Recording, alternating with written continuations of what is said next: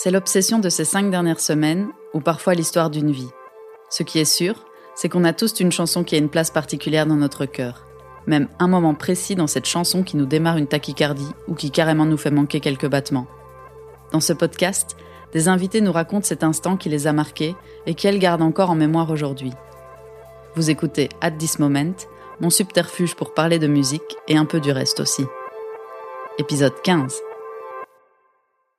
Bonjour, je m'appelle Sheva Théoval, je suis chanteuse lyrique et soprano pour être plus précise. Je fais donc essentiellement des, de l'opéra ainsi que des récitals, donc des concerts de, de mélodie ou de leader. J'ai beaucoup travaillé en Allemagne pour, euh, pour les leaders justement. Euh, c'est un répertoire que j'affectionne énormément. Et, euh, et voilà, j'ai trouvé un assez bon équilibre, je trouve, entre, entre l'opéra, le récital. J'ai fait aussi pas mal de musique contemporaine avec des copains d'études même si là, ça fait pas mal de temps que j'en ai plus fait. C'est quelque chose qui me manque. Euh, voilà, donc c'est un peu les, les répertoires euh, différents que je fais. Hum, mon parcours, il commence très tôt. J'ai grandi avec, euh, avec un papa musicien qui faisait ça comme métier. Je me suis dirigée plus ou moins par hasard euh, vers la musique classique. C'était pas, c'était pas forcément. Pas été poussée Ah non, j'ai jamais été poussée. J'ai toujours été soutenue, mais pas poussée mes parents, les deux, avaient tous les deux un, a priori quand même sur la musique classique, en particulier l'opéra. Forcément, c'est c'est quelque chose. Ça paraît euh, élitiste, euh, ça paraît ringard peut-être quand on quand on ne connaît pas. Euh, et je suis très très très fière d'avoir réussi à les faire changer d'avis tous les deux. Je me rappelle quand j'ai quand j'ai dit à ma mère que je voulais continuer dans, dans la chorale, donc je devais avoir 14 euh, ans, c'était au moment où je passais à la chorale des jeunes, je, partais de la chorale des enfants pour passer à la chorale des jeunes. Et ma mère, euh, elle m'a, dit une phrase, elle m'a dit euh, ah mais non, tu vas avoir une voix d'opéra, genre comme si c'était un truc horrible. Mais parce que forcément, bah, elle avait en tête les, les, voix, les grosses voix chevrotantes. donc heureusement, ça s'est pas passé comme ça. Et, j'ai donc fait vraiment découvrir ce monde euh, à, mes parents. Et ben voilà, je suis tellement reconnaissante de tout ce que eux m'ont donné. Puis ça fait plaisir de voir que que voilà, il y a un échange.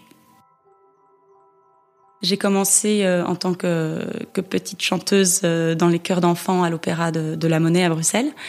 Et j'ai adoré faire ça de, depuis toute petite. J'ai ensuite rencontré ma prof de chant, donc ma prof de chant individuelle à 14 ans. Et, euh, et, ça a toujours été une évidence, je pense, pour moi. Je me suis jamais vraiment posé la question de, de savoir si c'était vraiment ça que je voulais faire. Euh, ça s'est fait un peu tout seul et j'ai laissé faire les choses et voilà, j'ai bien fait. Je suis partie après en, en 2009, donc après Marito, euh, à Cologne, en Allemagne, pour étudier euh, là-bas au conservatoire et apprendre l'allemand donc. Et j'ai appris l'allemand euh, assez rapidement et j'étais entourée de, de, de professeurs euh, excellents. Euh, et j'ai vraiment en fait appris la langue allemande à travers euh, à travers Goethe, à travers les poésies romantiques. Euh, et donc c'est une langue que j'ai adoré apprendre. Je chante essentiellement en français et en allemand. Ça m'est déjà arrivé de chanter dans d'autres langues. Ça m'est déjà arrivé de chanter en russe. Et donc je ne parle pas le russe, mais donc il y a vraiment une un, un moment d'apprentissage de la langue avec un coach qui qui va être là pour nous pour nous aider à bien à bien le prononcer, à comprendre ce qu'on dit et, et voilà. Mais donc forcément, quand on ne parle pas la langue, ça demande du travail euh, en plus en amont. Pour mon choix de chanson, j'ai vraiment cherché une chanson qui euh, qui plaçait le le texte au centre et d'avoir euh, vraiment la voix qui, qui sert les mots, qui sert le texte, c'est quelque chose qui, qui m'importe beaucoup aussi, moi aussi dans ma, dans ma manière d'aborder la, la partition. J'ai pas mal cherché. Il y a énormément d'artistes qui, chantent euh, sur des sur des textes euh, formidables, qu'ils écrivent ou non d'ailleurs. Euh, j'ai cherché dans musique actuelle, j'aurais pu trouver plein plein de choses et finalement j'ai quand même choisi le retour aux sources euh, parce que mon papa a beaucoup beaucoup écouté Bob Dylan quand j'étais petite et donc j'ai choisi une chanson de Bob Dylan qui m'a fort touchée déjà depuis très longtemps, toute petite, alors que je comprenais même pas l'anglais. Donc je sais pas trop pourquoi j'ai flashé sur cette chanson à l'époque. Et il s'agit de A Man in a Long Black Coat. Elle doit dater des années 80. Euh, moi, je l'ai entendue euh, au milieu de, des milliers de chansons euh, que j'ai entendues de Bob Dylan à l'époque. C'était enregistré sur une cassette. Et c'était une performance live. Et j'ai pas, j'ai jamais retrouvé ce, cet enregistrement-là en particulier. Et je me rappelle qu'elle est, qu'elle, qu'elle sortait du lot, quoi. En fait, je pense même que c'est une des seules dont je me, dont je me souvienne réellement. J'ai vraiment le souvenir de moi qui, qui suis assise dans cette voiture, qui regarde par la fenêtre et qui, qui chante la chanson en même temps, quoi. Je, je peux pas l'expliquer, je sais pas, je sais pas pourquoi. La mélodie qui s'est accrochée dans un petit coin de, de mon cerveau.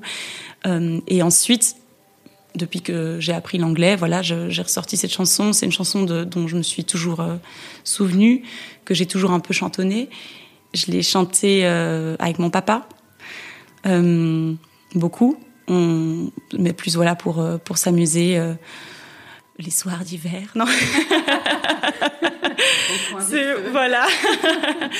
oui, bon, je, je, fais un peu de, de ukulélé et puis lui, c'est un très très bon guitariste. Et donc, euh, oui, on a, au, au, fil des années, on a développé forcément un petit répertoire de chansons qu'on aime bien chanter ensemble. Et ça, ça en fait partie.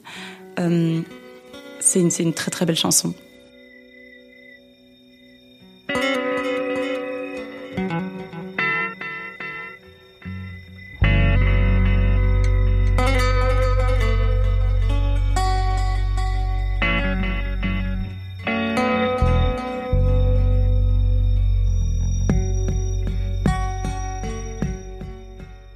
Le morceau commence par une, introduction et il y a l'harmonica qui, entre euh, pas trop longtemps après, avant qu'il commence à chanter. Il chante de manière très particulière, hein, Bob Dylan, c'est presque du, du c'est une espèce de chanter, parler qui est très particulière, euh, avec un timbre assez rauque qu'on reconnaît très bien. Ce que je trouve intéressant, c'est qu'il arrive à utiliser la voix euh, pour donc véhiculer euh, une, une, émotion d'une manière totalement différente que que moi. Donc, moi, j'utilise, j'ai une voix très très propre, assez artificielle même on peut dire, vu qu'elle est elle est vraiment travaillée, elle est elle est polie. Euh, on voilà, on essaye vraiment de d'effacer euh, les petits défauts, les petites aspérités. Euh, et là, justement, on, on, on utilise ça pour euh, pour faire véhiculer une espèce de, naturel, de nonchalance. Et là, dans, la différence de, la manière d'utiliser la voix, je trouve ça intéressant. Et c'est vrai qu'en, lisant ce texte avec euh, bah, le, savoir que j'ai acquéri au long de, mes études et voilà mon savoir-faire plus analytique du texte, euh, je me suis rendu compte à quel point c'était euh, c'était de la vraie euh, littérature euh, et ça m'a énormément touché de, de, relire ces mots. Je les trouve très intenses. On ne sait pas vraiment. C'est une femme qui se laisse séduire par un homme au long manteau noir. On ne sait pas s'il s'agit de du diable, de la mort. En fait, c'est hyper cinématographique. Au-delà au -delà de l'ambiance oui. musicale. Oui, absolument. Très descriptif. Oui. Oui, c'est vrai. Ben, c'est ça que c'est ça dont j'avais pensé pensé parler aussi, bah, rien que le fait que on, j'ai appris au conservatoire euh, quelque chose de, très intéressant quand on voit une œuvre de, Mozart, par exemple, euh, que la scène, la scénographie, on peut la retrouver écrite musicalement dans la partition orchestrale. On retrouve, euh, on retrouve par exemple dans la flûte enchantée, on retrouve dans l'orchestre le serpent avant que Tamino le voit, par exemple. Euh, on entend le bon ça c'est cliché mais les oiseaux même le bruit des arbres la scénographie est musicalement décrite dans le dans la partition orchestrale. Et, c'est vrai que là euh, dans ce morceau je, retrouve ça aussi. Bon après dans le premier dans le premier couplet il, décrit euh, il décrit le, lieu. Mais déjà l'intro nous a déjà mis dans l'ambiance. Comme tu dis cinématographique et picturale de, du morceau. À la fin, il y a une, phrase formidable. Feel the pulse and vibration and the rumbling force. Somebody's out there beating on a dead horse. Je sais pas pourquoi elle me fait des, frissons à chaque fois, mais c'est ça que je dis. Après, c'est pas forcément la définition et ce que veulent dire les mots qui, m'a touché, mais plus le, le choix et la, et la sonorité du texte. Feel the pulse and vibration and the rumbling force. Somebody is out there beating on a dead horse. Voilà. Je sais pas trop ce que ça veut dire, mais j'adore cette phrase. Il y, a un rythme et, une musicalité, voilà, une vraie musicalité. Et, euh, c'est ça que, que, je recherche en fait. Ce qui rend la voix particulière comme instrument, c'est le fait qu'elle soit tellement individuelle à, chacun de nous, qu'il n'y a pas de, voix les mêmes. Après, on peut argumenter qu'il n'y a pas de violoncelle les mêmes non plus, mais quand même, on a, on a chacun sa voix, on est né avec et, euh, et on peut pas la changer.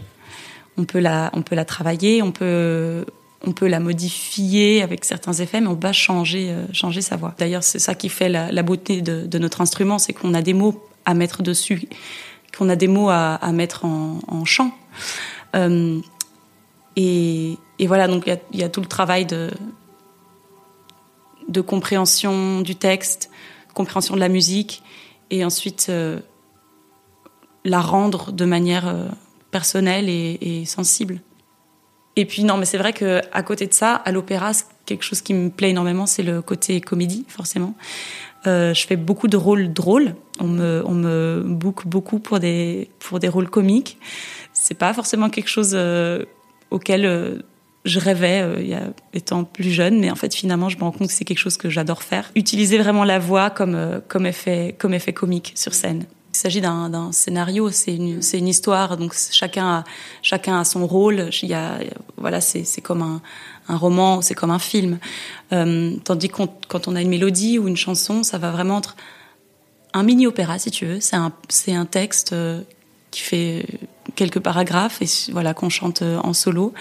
Euh, donc c'est pas forcément la, même la même manière de, véhiculer les mots.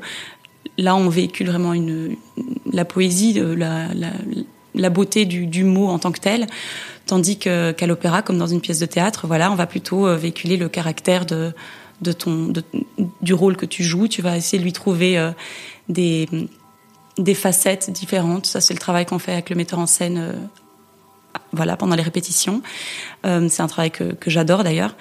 Donc on, recherche, voilà, on essaye de, de rendre le personnage intéressant pour le public, mais pour soi-même aussi. Euh, et là, on, on cède de la partition musicale, mais de la partition du livret, euh, du livret écrit aussi, bien sûr. Est-ce que euh, le personnage protège un peu du fait d'être à poil juste avec sa voix Ah oui, oui, ah oui, totalement.